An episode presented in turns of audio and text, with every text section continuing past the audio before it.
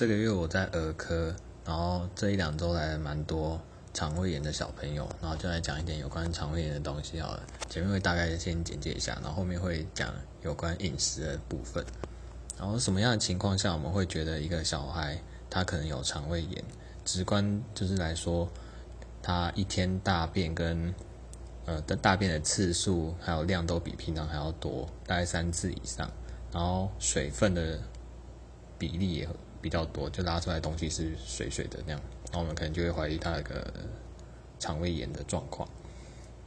嗯，我们知道他是肠呃怀疑他肠胃炎之后，我们可能就会分他是病毒性还是细菌性，因为病毒性的话，它多半都是会自己好的，然后我们只要在他就是好的这个这段期间，然后给他一些支持性的补充一些水分，然后让他吃东西。然后可能，然后几天之后，他可能觉得自己好。那如果是细菌性的话，要看症状。然后如果比较严重的话，可能要给他抗生素。那怎么怎么样来看小朋友可能是病毒性或者细菌性呢？就细菌性的话，它可能就腹泻出来的东西里面可能会有一些黏液、黏膜，然后甚至有血或是脓，严重一点会有脓啊。但呃，就是那些什么致褐氏菌那些的，可能就是那些比较严重。那如果是病毒性的话，多半都是吐的比较凶的那种，或是说他有一些肠胃道以外的症状，像是鼻塞、流鼻水，然后感冒、呃发烧的那种感觉，或是他他们班上有一堆人都是这类似的症状，我们也会可能嗯，就小朋友的那个幼稚园或者是学校。有一堆一堆同学都是那样的症状，然后我们也会比较觉得它是病毒性的，嗯，然后细菌性的比较常见的在台湾就是沙门氏菌跟曲状杆菌，啊，病毒性的比较常见就是诺罗跟轮状病毒，呃。当呃有有一些有呃有一些情况下，医生会给他抗生素，除了他比较严重的那种之外，主要就是有三种小朋友我们会就是比较积极的给他抗生素。第一种就是他们比呃抵抗力比较差的，像是有呃天先天性免疫有点问题的小朋友，或是三个月以下的小朋友，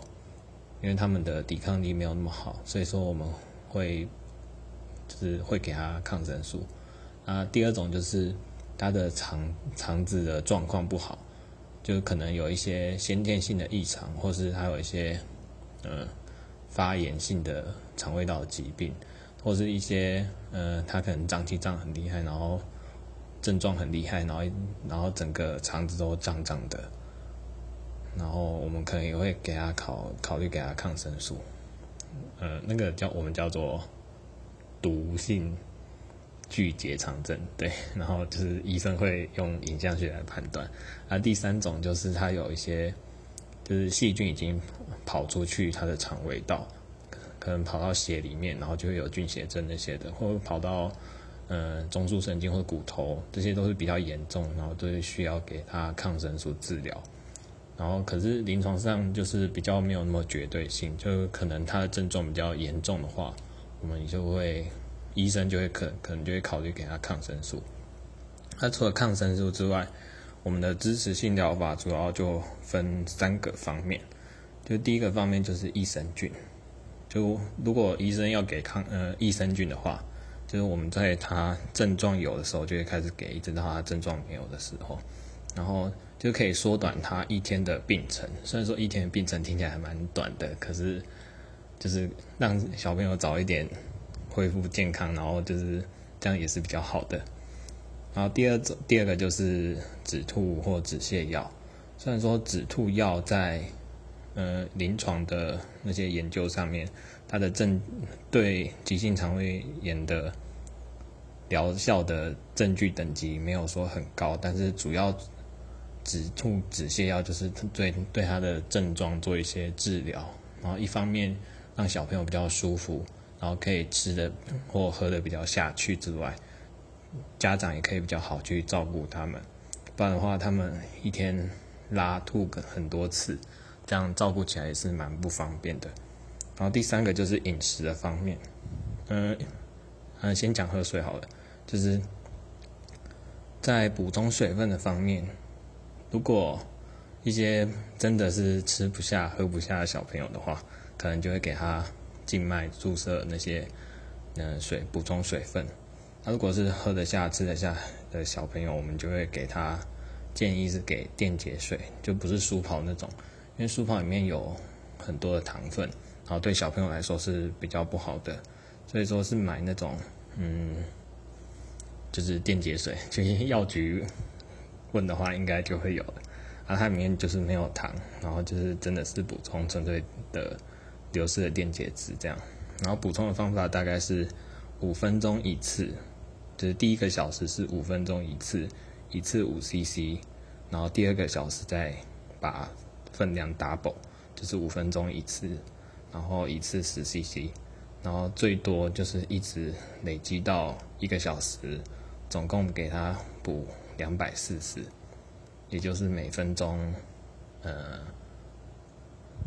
每分每五分钟二十 CC。对，他在饮食的方面，就是有一个叫有有两种讲法。第一种是 BART 饮食，BART 就是 B A R T，然后分别代表 banana 香蕉，apple 苹果，rice 就是饭，还有 toast 吐司。然后就是，主要就是避免口味重、甜、咸、辣的东西。然后这四种就是比较建议去给小小朋友吃。啊，第二种就是吃东西的讲法，就是说，嗯，他在他这个年纪应该吃什么，然后我们就给他吃什么，就不要去管应该要给他吃什么。对，就是他在这个年纪他。应该要吃什么就吃什么，然后英文英文上面它真的是讲 proper diet for proper age，嗯，不过这个观念有点，呃，这个讲法有点笼统，因为很多现在小朋友都是在他这个年纪都吃一些不是他这个年纪应该吃的东西，像是炸鸡、薯条那些的，啊，就是不要，重点就是不要吃口味太重、太甜、太咸、太辣的那些东西就好了。就以前的观念是说，要让肠道先休息，然后我们再，然后就是补充静脉营养，然后我们再去给他，呃，先让他肠道休息，然后之后好了再给他吃。可这是古老的观念，现在观念就是比较正确的是，就是越早开始建立肠道营养，就对他的之后的恢复状况就会更加的有帮助。嗯然后差不多就是这样，谢谢大家。